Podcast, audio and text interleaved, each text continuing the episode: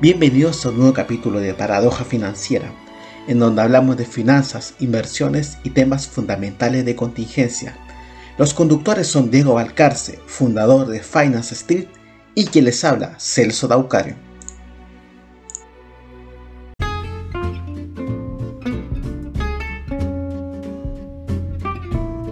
Hola, ¿qué tal? Y bienvenidos a Paradoja Financiera.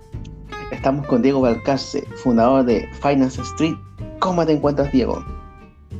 Hola, hola Celso, aquí tomando una cervecita, un poquito viendo, ah, estoy aquí en la casa de unos amigos, estoy en Nueva York, específicamente en New Jersey, en la casa de, mi, amiga, una amiga del colegio, y día también estaba viendo ella aquí el partido, la final de la Copa Libertadores, yo no soy fanático del fútbol, pero la Libertadores se quedó en Brasil, específicamente en Sao Paulo, ganó Palmeira, Así que bueno, aquí mi amiga del, del Palmeiras festejando un poco ese triunfo de, del equipo, ¿no? Em, por otra parte, eh, bueno, no estoy fuera del país y no vuelvo ya hasta el próximo año, compadre. Hoy ya, después de aquí de Nueva York, me dirijo ya los primeros días de diciembre rumbo a Ucrania, ahí a juntarme con el CEO de la empresa de Quanticum Digital. Y para los que escuchan los podcasts, para los que escuchan los podcasts sabrán que eh, todos los que es la sesión de Crypto Session la tenemos también ligada con la empresa mía y de, otro, de otros socios más, Quanticum Digital, que tiene que ver con toda la educación digital y todo ese aspecto. Así que bueno, de aquí, compadre, como te digo, parto para Ucrania y bueno, voy a estar hasta, hasta ya más o menos primeros días de... Eh, hasta los mediados de marzo, si es que, si es que, bueno, vamos a ver qué va a suceder, porque ayer ocurre una noticia un poco eh, no desalentadora, pero que hizo mover los mercados de gran manera, ¿no es cierto? Esta nueva variante del COVID, que supuestamente se estaría dando en Sudáfrica. Eh, y que tuvo una, una primera ahí expansión hacia Hong Kong, dicen que hay unos infectados y dicen que también como en Botswana, por allí, por esta zona de África, habría afectado a gente que ya se encontraba vacunada. Así que... Ah, eh, complicado, sí, está complicado y acá porque tú en, Estados Unidos, cuando yo llego siempre cambio el chip del teléfono, no son baratos, los chips de teléfono de Estados Unidos no son baratos con respecto a Chile, que en Chile lo estamos regalando casi. Y, mm, y bueno, me llega una alerta telefónica diciendo como eh, para bajar una aplicación, para ver lugares de exposición al COVID. Así que ya anda un poco esa paranoia. Igual acá en Estados Unidos yo te diría que la gente en cierta forma no... no nosotros en Chile creo que estamos eh, más paranoicos. Eh, acá en Estados Unidos la gente que ya está vacunada por lo general no tiende a ir con mascarillas en la calle.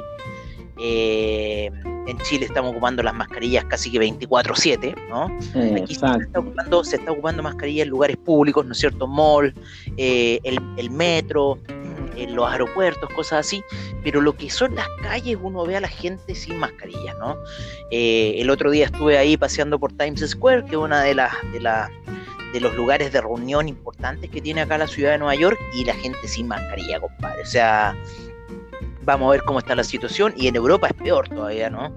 Eh, ya que los europeos, gran parte de la población no se quiere vacunar, acá por lo menos en Estados Unidos se ha concientizado más a la gente con el tema de la, vacunación y de hecho ya también se está concientizando a la gente con la tercera dosis, cosa que ya en Chile ya llevamos ya un, par de meses con el tema de la tercera dosis y que también eh, va a impedir el pase de movilidad para los mayores de 50 años, o sea, ya la gente que que hasta cierta fecha no, no tenga la tercera dosis, los mayores de 50 años les van a anular, creo, el pase ahora en diciembre. Así que yo creo que muchas de las personas de 50 años ya están tomando su tercera dosis para que no le den el pase de movilidad. Em, cosa curiosa, las únicas personas que están controlando el pase de movilidad en Chile, en la PDI al momento de salir, que te están escaneando el código QR, eh, para salir del país. Tú no tienes pase de movilidad, no te dejan salir sencillamente.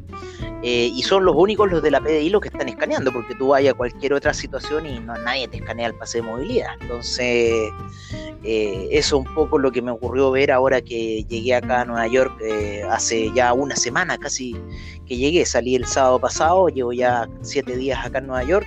También me vine a la, a la festividad que se da, que es el Thanksgiving que el Día de Acción de Gracia.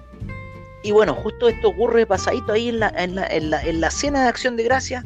el gran desplome que hubo ayer en los mercados financieros, yo no sé si te fijaste. sí, sí, estaba mirando. Muy, muy fuerte, compadre, en lo que fue Europa. Europa tuvo retrocesos de más de 4%, por lo menos en el CAC, en el, en el IBEX, en el DAX en, otros índices y se está esperando que quizás ocurran mayores retrocesos, compadre, hacia el día domingo. Así que vamos a despertar porque esto está recién empezando. Estados Unidos el día de ayer tuvo media jornada solamente de trading debido a la festividad del Thanksgiving. Y bueno, vamos a ver lo que va a suceder. El petróleo también ayer se cayó un 12%, retrocediendo desde la zona de los 78 dólares hasta los eh, hasta los 68 dólares, así que tuvo 10 dólares de caída. El petróleo, compadre, el TI ayer las ventas estuvieron severas, de hecho yo cuando, mm. cuando, abrí la pantalla estaba ya en una pequeña alza, retomando un poquito ahí de la caranca ya que había tenido de 78 dólares, del 5% que hasta ese minuto iba de caída, y después termina cerrando la sesión con un 12% de caída el petróleo, también un poco eh, por, por, el tema de lo que se está dando con esta liberación de los eh, de las reservas de petróleo por parte de China y de Estados Unidos para en cierta forma poder hacer bajar el precio y frenar un poco frenar un poco el tema de la inflación.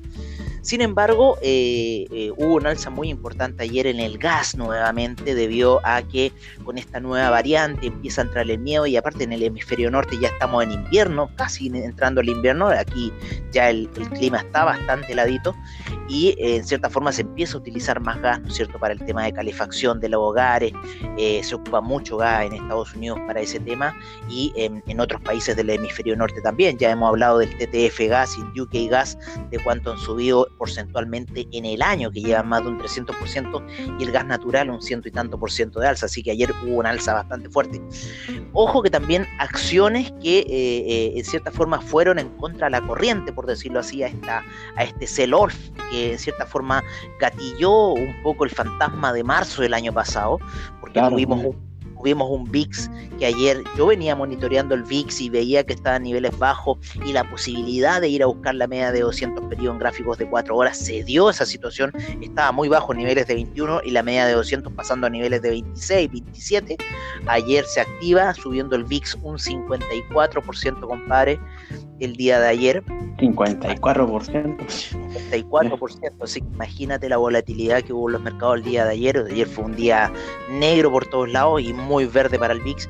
Y verde también en acciones como Moderna, Pfizer, Netflix, Zoom, eh, una, una, empresa de bicicletas que se llama Pelotón, que había tenido malos resultados y ahora con esto el día de ayer sube 10%, Moderna ayer subiendo un 24%, Pfizer también subiendo otro porcentaje importante, así que eh, están todos pendientes más o menos a lo que va a pasar con la apertura de los mercados mañana y un poco a lo que está pasando con esta variante y también empieza un poco el fantasma de eh, las restricciones, ya han habido restricciones en Austria está subiendo la tasa de contagios en Alemania, en Francia, en Bélgica, así que están todos ahí como un poco pendientes a lo que vaya a ocurrir eh, en los mercados, ¿no es cierto?, durante las sesiones próximas. Así que, bueno, están todos ahí pendientes de lo que vaya a pasar. ¿Cómo está, sí, pues sí. Bien complicada la situación, pues porque, o sea, yo creo que están reviviendo los fantasmas de, de, marzo del año pasado, donde prácticamente todo el mundo quedó encerrado y el petróleo el petróleo llegó a cero, o no, no a cero, a, menos, no sé, menos siete creo que llegó, menos cinco. Claro, llegó Entonces, obviamente están regresando esos fantasmas de, de las restricciones, toda esa cuestión, con esta nueva, nueva variable. Acá tengo un artículo del, del DF, dice, la pandemia no ha terminado y los mercados sufren la, la confirmación de una nueva cepa variante del COVID descubierta en el sur de África hace temblar nuevamente a los inversionistas. a medida que los países de Europa comienzan a aplicar nuevas restricciones para evitar la propagación. Tras el feriado por el Día de las Acciones de, de Gracia, lo que estáis hablando ahí, eh, ahora, Wall Street volvió a operar con un escenario bastante distinto. Los principales índices neoyorquinos cerraron en jornada de fuertes caídas. El Dow Jones un 2,53% eh, perdiendo, el Standard Poor's 2,9% eh, y el Nasdaq un 2,23%. Todos los traders de Nueva York se apresurarán a ir en la oficina, dijo Bloomberg. Freddie Heiner, administrador de fondos de, Hals, de Sals Partner, en un contexto donde el SIP marcó su peor desempeño en el día posterior al feriado desde 1941. Mish, buen dato. Es una noticia terrible. La nueva variante del COVID podría afectar la recuperación económica, pero esta vez los bancos centrales no tendrán suficiente margen para actuar. Eso es totalmente cierto. No pueden combatir la inflación y estimular el crecimiento al mismo tiempo no, no, tienen que elegir, explicó Bloomberg, el analista senior de iPad Osparward. Ah, no sé, creo que lo pronunciaba, pero era como, era como 20, 20 letras del apellido, debe ser un apellido indio.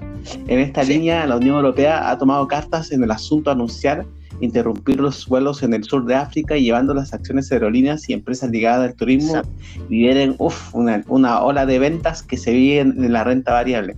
De esta forma, el más afectado es el viejo continente, donde el IBEX 35 eh, perdió un 4,96%. Eso es lo que estábamos hablando recién. El francés 4,75%. Exactamente. Y el Eurostock un 4,74%. Más atrás también está el terreno negativo del FTC 100 de Londres y el DAX alemán con declive del 3,64 y 4,15% respectivamente. Sí. También habla de que también eh, la bolsa de Santiago no se quedó atrás, pues dice, acoplándose a la tendencia global de Santiago, culminó una jornada de una caída de 0,49%. Sí, eh, no fue tanto. No fue mucho, no, afecta directamente a Chile, pero pero ya es como una advertencia, una pequeña advertencia que puede pasar. Sí, pero, pero las demás bolsas, ¿no es cierto?, ya eh, cayeron muy fuerte el día de hoy, y como te digo, un VIX subiendo 54% en cierta forma, de, eh, del el mínimo que estaba en 23 llegó a los 28, estamos hablando de la media de 200 periodos en gráficos de 4 horas, así que en cierta forma bastante fuerte fue la caída de ayer, arrastró a otros mercados como el austríaco, ¿no es cierto?, menos 4.18%, y todavía ni siquiera estamos al despertar de lo que va a ser mañana, eh, porque mañana tenemos transacciones en lo que es, eh, eh, ¿cómo se llama? Tel Aviv y Arabia Saudita, y después el despertar de Japón. Tenemos que esperar todavía el despertar de Japón, que en el spot. Ya venía cayendo menos 2.53%, y con esto yo creo que en los futuros, que no lo he revisado, pero se deben haber desplomado bastante fuerte los futuros ayer del Nikkei y los futuros del China 50, yo creo que también van a despertar bastante bajistas, el Taiwan Weighted, el Kospi, en cierta forma en los niveles spot cerraron ligeramente negativos porque ya venían un poco a la venta y después con, el despertar de Wall Street fueron eh, todavía arrastrados más a la baja. Y bueno, el petróleo también un gran indicador que en cierta forma nos está mostrando ya que eh, la situación podría seguir cayendo más fuerte, ¿no? Así que hay que estar ahí, yo creo, con un ojo. Aparte, la semana pasada tuvimos en Chile el efecto cast, ¿no? ¿Cómo, ah, estuviste, saltando? ¿Estuviste saltando, no? ¿Fuiste, fuiste a celebrar, a mover banderas? Ah, Cuéntanos. Ah, no. La verdad, la verdad, no. Es que yo estaba como asustado a ver qué pasa. No asusta en realidad. No, no, pero oye, pero si, francamente, si hubiera, si hubiera sido las elecciones, lo hubiéramos cerrado el día lunes, ganaba Cast.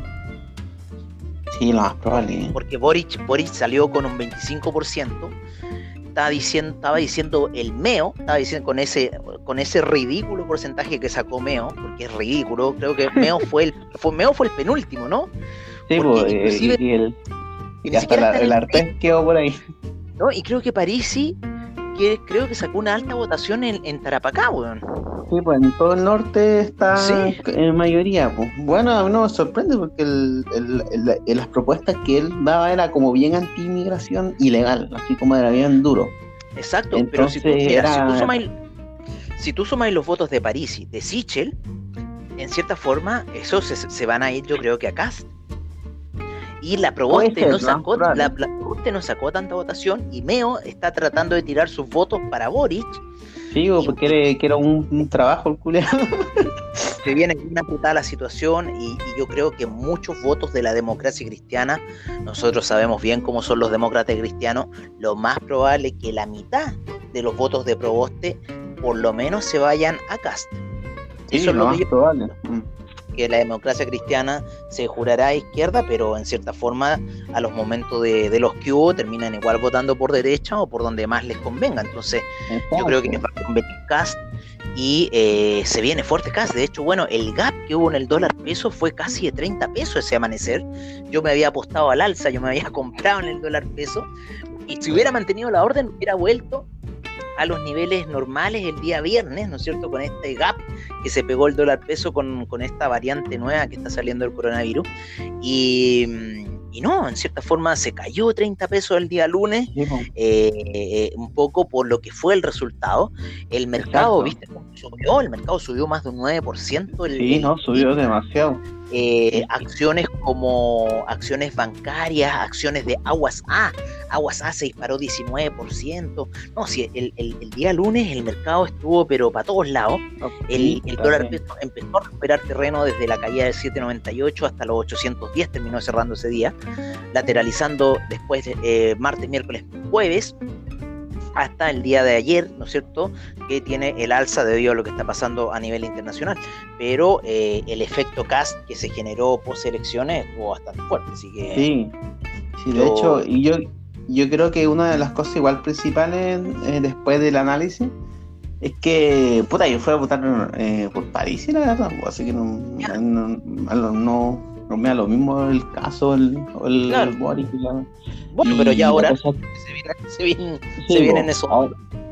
Ahora, lo, que encontré bien interesante es que es que el Parlamento, que al final es uno de los que más importa, porque al final ellos son los que le, le, aprueban la ley al presidente o las cosas que quieren dar, quedó como 50 y 50, quedó como 50 derecha y 50 izquierda.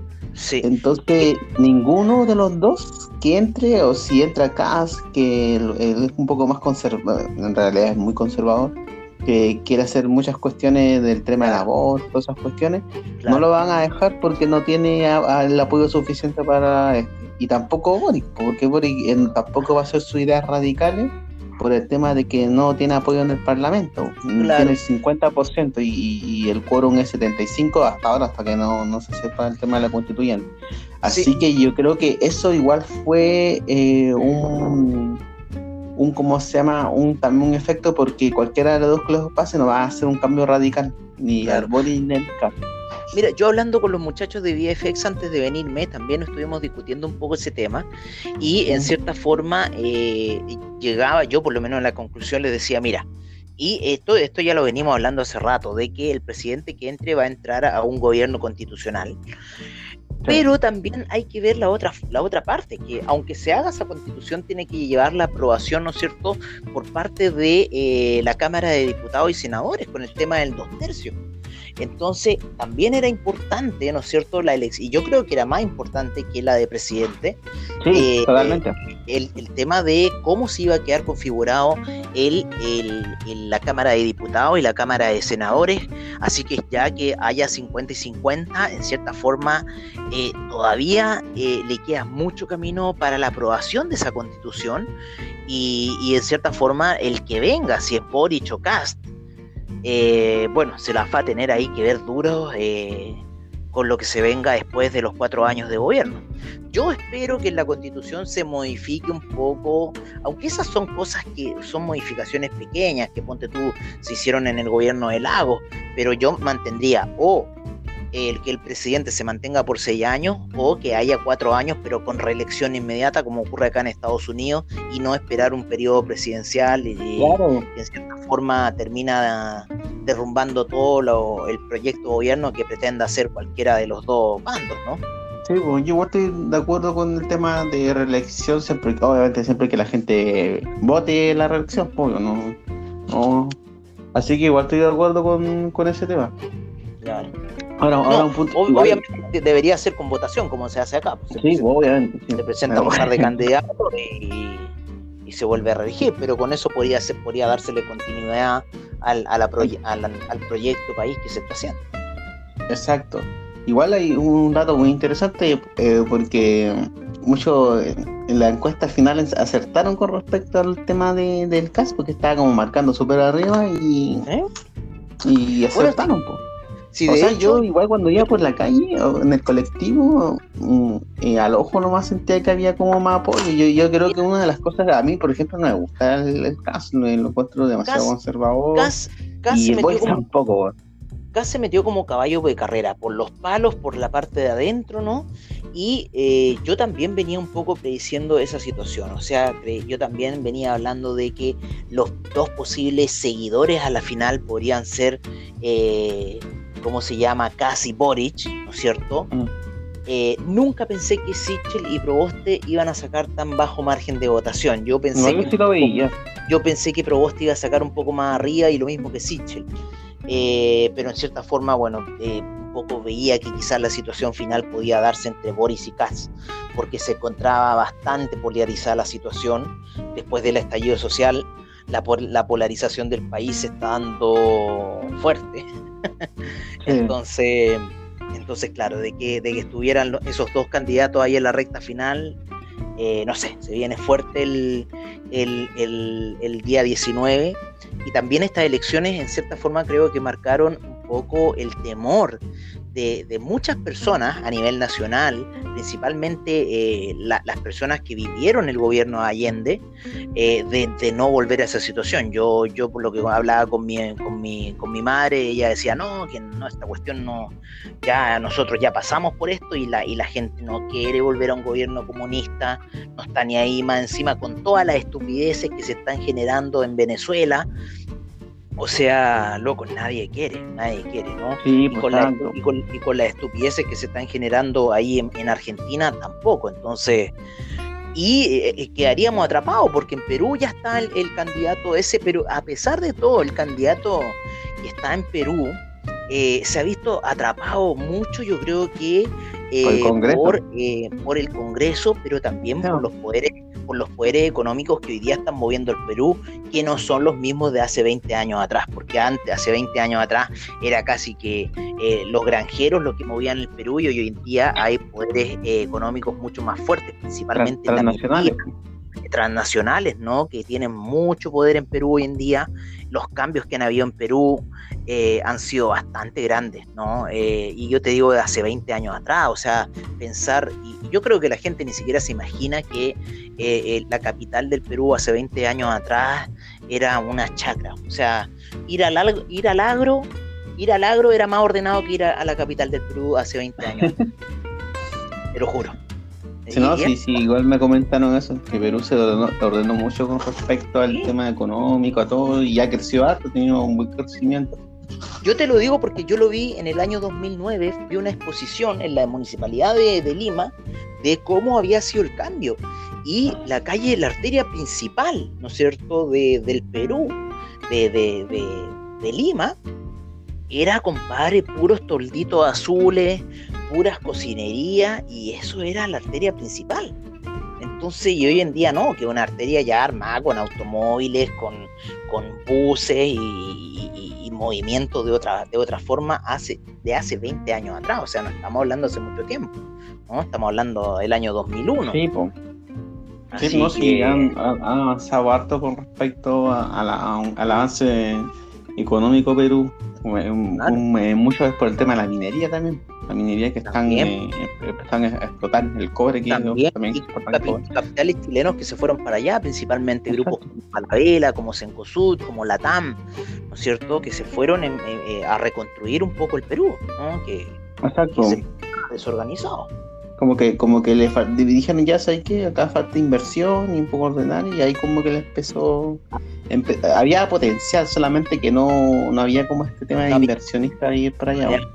y, también eh, como que el tema oligárquico todavía era muy muy potente en Perú no exacto. Entonces como se llama bien por el tema de Perú. Oye y con respecto a Chile yo a lo que quería comentar pues cuando yo hablaba por el, taxi, en el taxi, o, no sé, o el colectivo te hablaban, pues entonces habían estos dos extremos que eran como los, seguidores de Cas, que eran como este tipo, así como ponen estos buenos que son como pinochetistas, y después estaban los otros buenos que son, eran como extremos, pues, sí, por ejemplo, yo creo que uno de los grandes errores que cometió el, el Boric, porque quedó tan este, más que todos eran sus seguidores, pues porque por yo, yo ejemplo tengo amigos de, ambos lados, ¿cachai? Que le gusta uno o lo otro.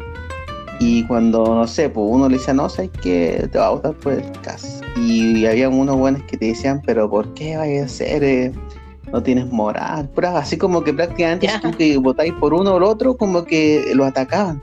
Entonces, eso, eso como que, eh, si él va a votar por quien quiera y, y empezaron a y empezaban como a fallo cobrear al votante de casca entonces obviamente así tú no, jamás vaya a cambiar la perspectiva del otro más se va a enojar. Entonces entonces ese tipo de cosas como que también fue como un factor para que la gente no votara por el Boris porque había como muchos seguidores que eran de eso porque una de las cosas es como entender porque eh, acá en ejemplo en el norte el tema de la inmigración el, tipo que está enojado eh, con los inmigrantes y todo, que dice que le quiere el trabajo, no es porque el tipo es xenófobo, es porque quizá el tipo eh, trabaja en algo que es mano de obra no calificada, que no sé, tirar palas, ese tipo de cosas, y llega un inmigrante legal, le están pagando y lo contratan y le están pagando menos a él, eso obviamente hace que el otro también baje su salario, la persona chilena. Entonces, es, una, es un fenómeno que está sucediendo pero eso no quiere, y que el tipo esté enojado, pero uno no, quiere decir que sea xenófobo y que odie a los inmigrantes. Es una, una manera de entender el por qué está pasando eso y cómo frenarlo. Y cuando uno veía como las propuestas del Boric, diciendo que no, que, que los inmigrantes ilegales, los inmigrantes igual van a tener casas, ese tipo de cosas, y bien y entonces obviamente esa gente se va a enojar porque al final son personas que son obreros, trabajadores y, y finalmente eso hizo que esos votos se fueran para el CAS porque el CAS hablaba harto de la, de la delincuencia y todo ese tipo de cosas. Y lo otro que, que, también que fue un factor que lo jugó a favor el tema de, de la delincuencia, porque mientras el, este tipo del CAS estaba hablando de, de ser más duro con la delincuencia y toda la cuestión, el mismo discurso que tenía Piñera. Y al final el Piñera lo cumplió en realidad, pero tenía un discurso parecido al de Piñera y decía, y aparte que estaba en contra de indultar a los presos políticos que quería pues, puta, entonces, obviamente la gente que es como clase media, clase media emergente, eh, se iba por ese discurso de casa. Y no es porque Chile se volvió como derechizado, es porque el otro, el cast te, mencionó los problemas que, importaban a la gente clase media o clase media emergente. En cambio, el otro hablaba del lenguaje inclusivo. Y Entonces ahora, ahora están cambiando su discurso. Sí, pero otra cosa que también que ocurrió y que ha sido muy fuerte, ¿no es cierto?, ha sido todo el tema de la Araucanía. O sea, eh, eh, una de las más grandes votaciones que sacó Cast fue ahí en la Araucanía, con no sé qué porcentaje, pero muy, muy alto muy, muy alto.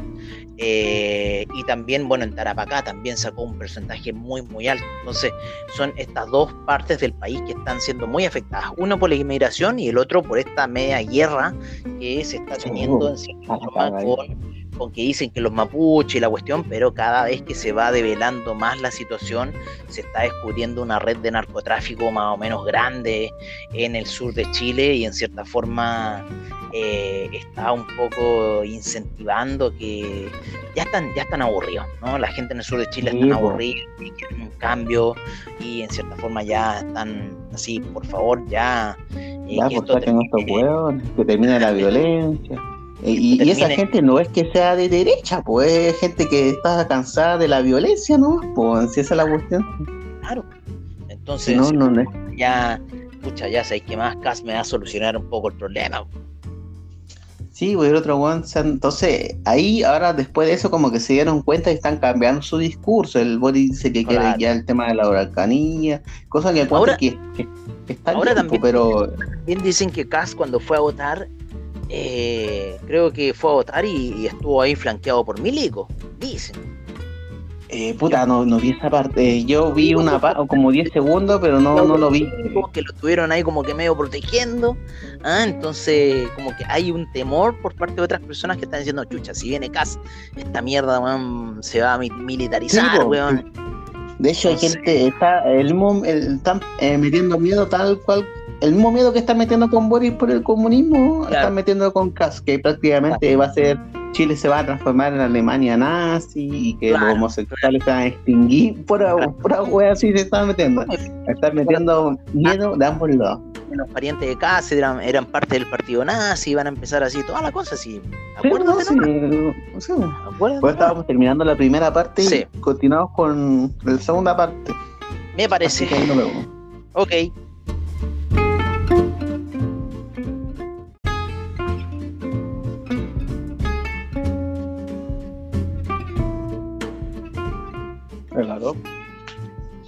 Hola, hola, hola. Ya, genial. Volvimos chicos a la segunda parte. Nos estamos analizando un poco el tema presidencial, qué puede pasar con el respecto a la economía, la sociedad, todo ese tipo de variables. Bueno, yo, eh, personalmente, puta, ahora como está la cosa, yo no, yo veo que si sale este tipo del CAS, puta, yo doy casi por asegurado que va a haber un estallido social de nuevo. No porque el Juan haga quizás malas políticas, que quizás la eh, tiene mucho rechazo la población, po. Aparte que anda mandando estos discursos que dice cuando la entrevistan que, que la weá de Pinochet no es dictadura, no fue dictadura, fue un gobierno militar. Entonces imagínate eh, los familiares que, mm, eh, que tuvieron desaparecidos, po y estos familiares generan eh, movilización y toda la cuestión. Y puta, yo, yo lo veo 100% seguro haber estallido social con caso. Eso, yo no te votaría por, eh, ahora así como analizando, yo no, yo no te votaría por el, por el tema de eso, porque te iba a quedar la cagada. Con, con respecto a los que quizás de, votar por Boric o dejar el voto nulo, pero... De, hecho, de hecho, eh, de hecho, yo me dije, puta, sé que iría a votar uno nomás y cuando yo hablo con la gente yo sé que yo veo dos cosas con, el caso yo veo estallido social cuático mm. y el Boric puta no va a poder hacer mucho el weón y aparte que el Partido Comunista como que lo anda el Boric se manda una, declaración de que quiere ser más transversal y el Partido Comunista le pone como un, un ataque no si nuestro programa va a ser así entonces como que se nota que no tiene liderazgo tampoco el Boric pero siento que el mal menor sería eh, o votar nulo o morir, porque con el caso, por ahí yo. Es que, es ¿sabéis que Yo más que el estallido social, yo veo lo siguiente, yo por una parte veo que el estallido social, o sea, hubo una componente por parte del gobierno, ¿no es cierto?, con el alza de precios en los pasajes, la indolencia por parte de Sebastián Piñera eh, con respecto a la ciudadanía y creer que la ciudadanía estaba viendo lo más feliz y que había que seguir subiendo el precio de las cosas cuando le decían, por favor, para, detén la weá y algo, y algo, y Sebastián Piñera nunca hizo nada. Sebastián Piñera ya ni siquiera es un weón que se lo puede definir como de derecha o de izquierda, es un weón oportunista. El CAS, claro, el CAS tiene que ver mucho como con la derecha, como la, militarización, pero yo también creo que parte importante del estallido social, y si vamos a ver los videos, en cierta forma, fue por culpa de los milicos. ¿Por qué? Porque creo que lo hablamos esto, como cuando, ocurrió, cuando ocurrieron los toques de queda que eh, eh, a las 5 de la mañana, cuando se levantaba el toque de queda, que se estaba levantando a las 6 de la mañana, pero a las 5 de la mañana se estaba quemando un líder en toque de queda. Y supuestamente los milicos estaban vigilando esa situación. Entonces, ¿quiénes fueron? Cuando también en los videos aparece que los milicos le ordenan a la gente que vayan a saquear, pero por favor que no rompan las cosas. O sea, o pues sea ¿fue la gente la que saqueó o fueron los milicos los que fueron a saquear? Yo creo que en realidad fueron los milicos los que fueron a saquear y no veo tanto un estallido social por todo este tema que ya llegamos a una conclusión y que supuestamente se está construyendo un texto constitucional ahí con esta asamblea constituyente en la cual fuimos a votar. Entonces, yo creo que eh, el, el, tema de Cast, o sea, puede que haya alguna represalia, ¿no es cierto?, por parte de la ciudadanía, pero en vista a los resultados de las elecciones, creo que estamos súper polarizados. Y más encima, en, vista a los resultados que se dieron en las cámaras de diputados y senadores, creo que estamos como 50 y 50. O sea, va a haber una parte de la ciudadanía, porque seamos sinceros, o sea, cuando ocurrió el estallido social, el 80% de la ciudadanía estaba a favor de esta situación, fuera de derecha, fuera de izquierda. Pero ya después de los desmanes y los destrozos y, todo el, beneplácito que se le dio a estos hueones que fueron a destrozar y que estaban todos los días haciendo barullo hasta que llegó el coronavirus y en cierta forma eh, ya eh, nos, llevó a todos a, encerrarnos en las casas y un poco a terminar con estos desórdenes que existían, eh, en cierta forma esa cosa ya se calmó y todos pensamos que ya eh, quizás con las restricciones, la, la, suspensión de las restricciones, ¿no es cierto?, en cuanto a la movilidad con el coronavirus, virus, todos pensaron que quizás estas cosas iban a retomarse, sin embargo se están dando de maneras muy aisladas y principalmente en Plaza Italia los días viernes, que está yendo un grupo de manifestantes mucho más pequeño al que estaba yendo antes. ¿Por qué? Porque también los grupos que estaban prestando plata, porque aquí toda una cuestión de corrupción, no lo tenemos que ver así como una cosa muy a la ligera, aquí había una corrupción muy seria. ¿En qué sentido? De que a alguien le estaba pasando plata a esos huevones para que fuera a hacer desmanes. Y con el coronavirus, con los encierros que ocurrieron, esos dineros ya no se pudieron hacer porque no había cómo producirlo. Y el, pues, coronavirus, el coronavirus en cierta forma mermó la billetera de muchos, muchos a nivel nacional. Entonces no creo que tengan plata suficiente para ir a hacer destrozos. ¿No? La situación que se está presentando con el coronavirus eh, en cierta forma ha mermado la billetera de varios y el tema de los retiros de la AFP que en cierta forma han apaleado porque ¿quiénes han sido lo que lo aquí el gobierno el gobierno ha prestado una parte de la ayuda pero la gran parte de la ayuda hemos sido nosotros mismos ¿Y por qué? Pues, porque, porque, han autorizado la liberación de fondos de la AFP para que los podamos ocupar. Pero si no, si no, créeme que si no se hubieran autorizado esa liberación de fondos, créeme que la situación en Chile ya se hubiera dado un estallido social. ¿No?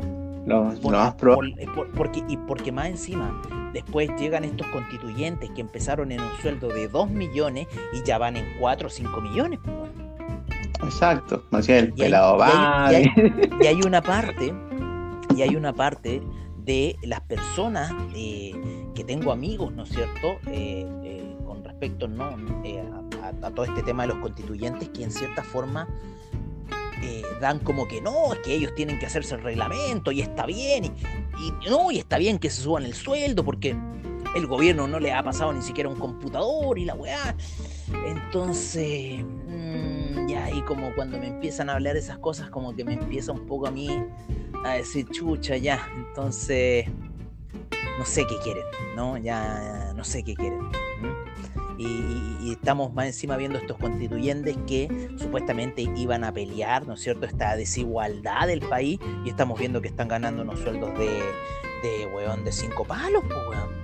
Sí, pues, encima después se descubrió, se descubrió, no sé, por la lista del pueblo que entre comillas era fuera izquierda y derecha, empezó con lo a pagarle a sus asesores familiares por las cuestiones son los ah. millonarios. Entonces, al final es la misma política de siempre, pero entonces la gente igual se harta, pues. Entonces yo encuentro que yo encuentro que aunque salga Kass, salga Boric, se viene todavía el tema de los constituyentes. No creo que vayan a haber revueltas sociales porque está delicada la situación, principalmente con el tema del coronavirus y de cómo poder generar fondos y una, y una reactivación económica adecuada al país. Más encima estamos viviendo una inflación y que no es a nivel nacional, es a nivel global. No, internacional. La, pues. inflación, la inflación es a nivel global lo que está sucediendo, principalmente por la cadena de suministro y por el alza del precio del petróleo. Entonces, weón, estamos ahí como que mm, yo no sé si vaya a haber un estallido social porque no, no hay las razones para que sea un estallido social como si la hubo en ese entonces. ¿no? Ahora estamos viviendo una situación internacional eh, y entonces no, entonces si hubiera esta situación tendríamos que hacer estallido social en toda la tierra. O sea, a lo que refiero, yo un poco discrepo, pero es por el tema, por el tema de rechazo de, a nivel de población por caso solamente, y ni siquiera por el tema de, cómo estamos viviendo como país, es por solamente ser él. Y cierta parte se va a revelar. Ahora, tanto como el 18 de octubre, no sé, no creo, no difícil. Pero de que se viene un revuelta fea con Cas. Mira, yo, yo, no lo creo. Yo no lo creo porque porque como, como estamos viendo en los porcentajes que salió la elección, está muy, muy, muy compartido los votos. O sea, yo estuve, yo estuve viendo, porque yo venía siguiendo porque tenía estas aperturas de, compra del dólar peso que me había comprado en 7.27, weón, y lo único que quería era que saliera Boric, pues, weón. Que tuviera, que tuviera mayor porcentaje, pues, weón, y de repente, weón, llegando acá y Cast, weón, en cierta forma como que iba ganando, y después me empiezo a sumar y digo, puta, si hoy día se decidiese esta mierda y los votos de Sichel se tuvieran que ir a Cast y los votos de París y se tuvieran que ir a Cast y la mitad de los votos de Proeste a Cast ganaba Cast. Mm. Sí, ganaba Cast. Ganaba Cast.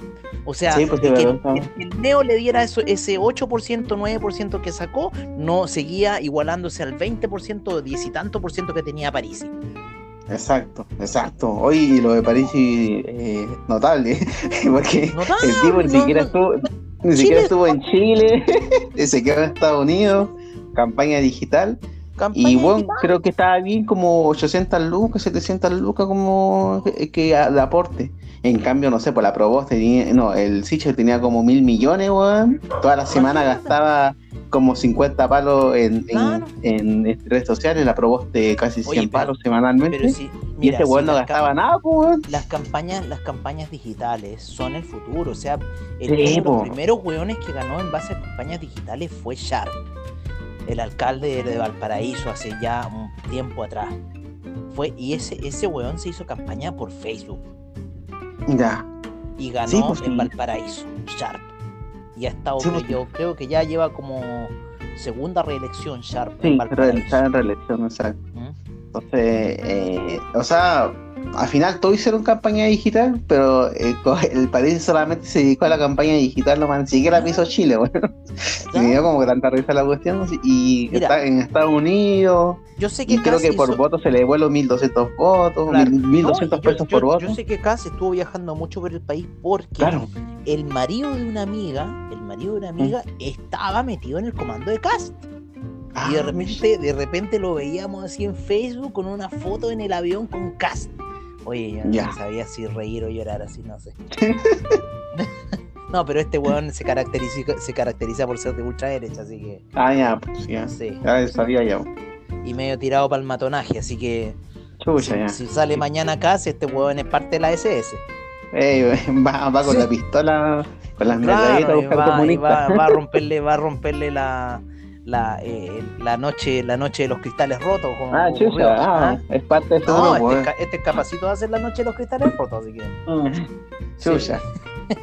Entonces, bueno, eh, así se viene nuestro querido Chile. Yo personalmente ahora estoy un poco más tranquilo, solamente por la, la, parte de los diputados, que quedó casi mitad y mitad. El, el partido del Paris y creo que también eh, creó con cuota de poder, creo con seis diputados. Mira, no, cosa que no, no, no, es, no es para nada expresable, diciendo que no gastaron casi nada de plata y igual, así que ojalá que lo hagan bien.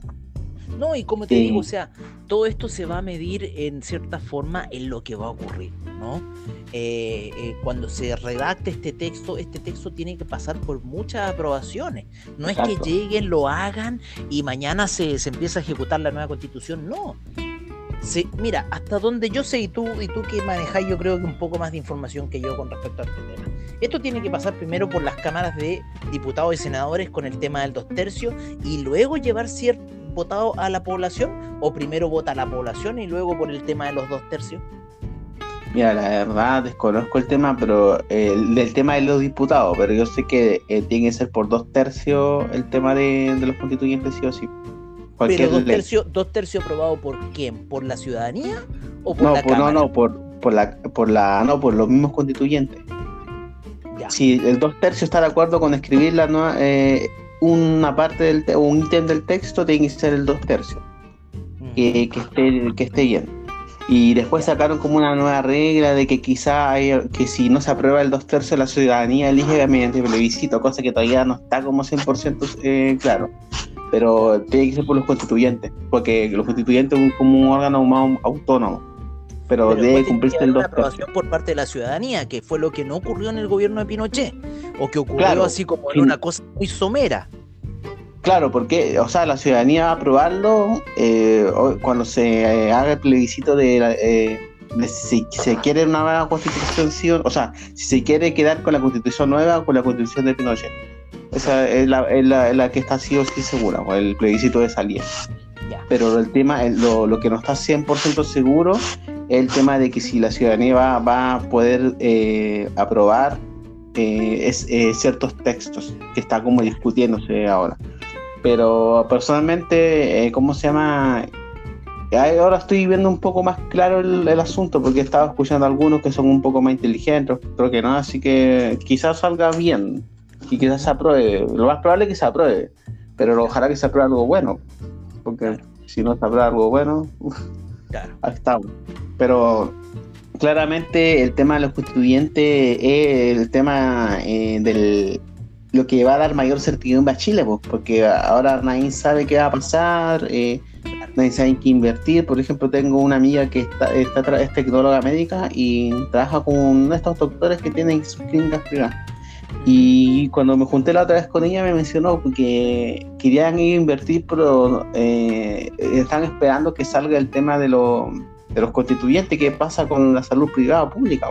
¿De qué, de, qué te sirve invertir miles de millones ahora si después un texto que te salga que no va a existir, eh, eh, ¿cómo se llama?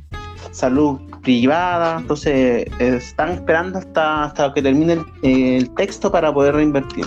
Y yo creo que el, cuando esté listo, aprobado todo, ahí va a venir una hora de inversión a Chile si es que está bueno en la constitución, porque ahora está como muchas inversiones están paradas esperando la expectativa, porque ¿quién a invertir miles de millones en un lugar donde no, no se sabe qué va a pasar? A, mí, a mí mis amigos de VFX me comentan que dólares del país se han salido, pero compadre, así ya de una manera así descarada.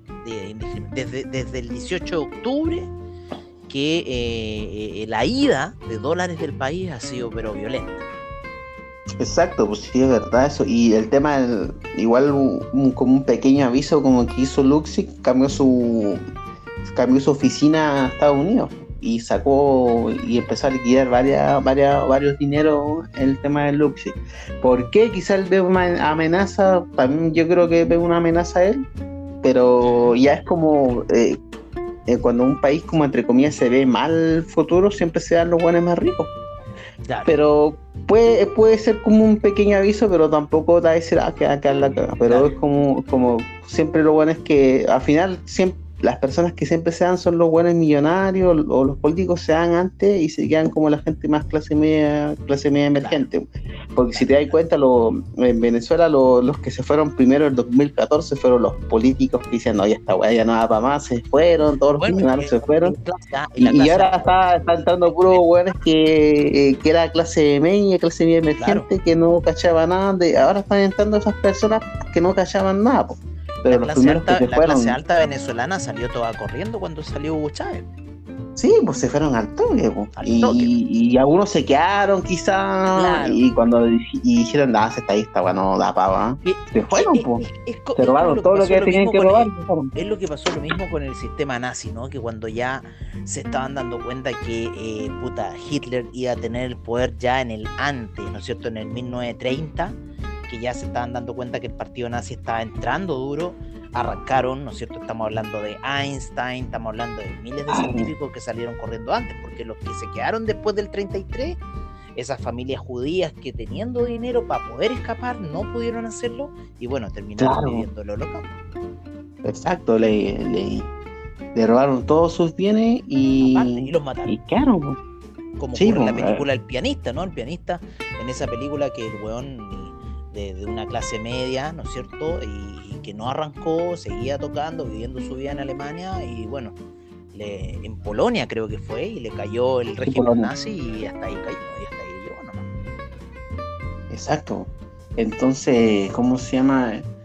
Como digo, que por lo general siempre salen los multimillonarios si se van, porque ya, eh, aparte que tienen información entre comillas más privilegiada de lo que va a pasar, y finalmente queda la, queda como se llama el, no, no voy a decir una palabra fea, queda la, las personas clase media, clase media emergente.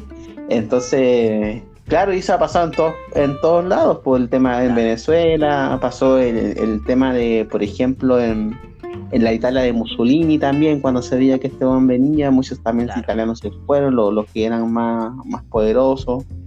En Argentina también, Argentina también, eh, muchos argentinos se están yendo a Uruguay, Claro. Están, están yéndose mucho a Argentina a Uruguay. estos últimos tres años he estado viendo esas noticias, escapando de lo que podría pasar, porque Argentina, no sé, es un país tan raro. Bueno, y muchos argentinos, muchos argentinos antes de que fuera el corralito, que tuvieron la información, que sabían que iba a ocurrir esta situación eh, de, que los fondos iban a ser retenidos y. Eh, unos días antes sacan millones de dólares, compadre, de los bancos para que no les, les caiga.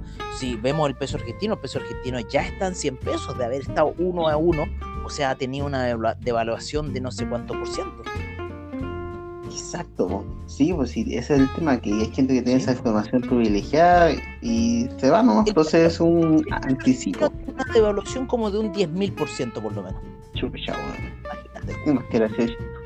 de lo que valía un peso argentino en el año 2000, que era uno a uno y los argentinos se, se de que, che, nosotros tenemos el peso a, lo mismo que el dólar y que son las demás divisas y les hacen el corralito y después empezamos 3 a 1 al tiro, o sea, eh, 3 pesos vale un dólar y no la querían creer.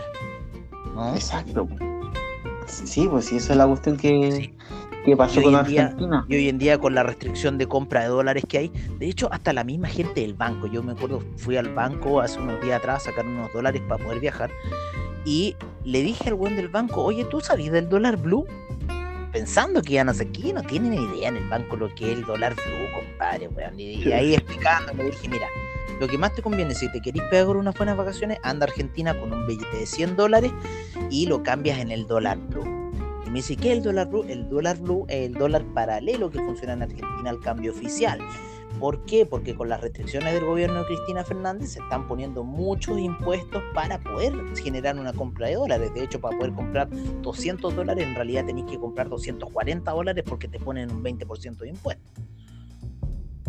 Exacto, pues esa es la cuestión con el tema argentino. Con 100 dólares Argentina que serían aproximadamente 10 mil pesos, y los cambié en el Blue, con un billete de 100 dólares tiene que ser, y te dan 20 mil pesos, o sea, mil dólares inmediatamente dólares. Exacto, sí, está bueno. A ver, para ir de vacaciones. Te, vengo, diciendo que rato esa cuestión de que. Sí, pues, no, sí, no, sí, sí. sí vuelve el doble, pues, pero tiene que ser de 100 dólares. Porque si tú lleváis denominación chica, te van a cagar. Mm. Te lo van a cobrar al peso argentino normal que pues, aún así malo, pero el otro te dan el doble, pues, weón. Sí, pues esa es la cuestión, pues. Sí. Sí, ya, ya saben, ya auditores. ya saben, vacaciones en Argentina, pues, hay mucha restricción todavía en Argentina a entrar, hay mucha todavía déficit de vacunado en Argentina, así que ojo. Así que eso. Bueno, estamos ya terminando ya el episodio por el tiempo, por no dar tiempo, nos pasamos un poquito. Así que yo por mi parte eh, me despediría. Eh, sigan a Paradoja Financiera en Instagram, en Spotify. Y también sigan a. Ah, y sigan a Diego Valcarce también. Ahora le, dejo, la última la última palabra a Diego Valcarce. Vale, eh, Celso. Bueno, como siempre, un agrado hacer estos programas contigo eh, desde Nueva York. Estamos ya en otro lugar de, del eh. planeta, ¿no es cierto? En otro hemisferio. Esperemos la próxima semana hacer otro capítulo más. y ya después sería desde Ucrania, así que ahí vamos a tener que regular un poco el horario, compadre, porque ah, ahí serían como cinco horas de diferencia que tenemos. Entonces, para poder regular y hacer los programas y no tan, o sea, tendría que ser más temprano para ti, para que yo no quede tan atrasado en cierta forma y haciéndolos como a las 5 de la mañana del día siguiente, del día siguiente, mm. sí. Así que ahí, bueno, vamos a ver, todavía quedan dos semanas para esa situación. Así que, como siempre, escuchen a Finance Street, ahí están todas las noticias financieras si ustedes quieren eh, saber de lo que está pasando en el criptomercado, en el mercado formal y todo lo demás. Eh, y bueno, la apertura de mercados del día domingo se viene bastante interesante por lo que está ocurriendo con los casos de coronavirus. Y bueno, dejarlos cordialmente invitados para que escuchen Paradoja Financiera eh, por Spotify. Así que hasta luego.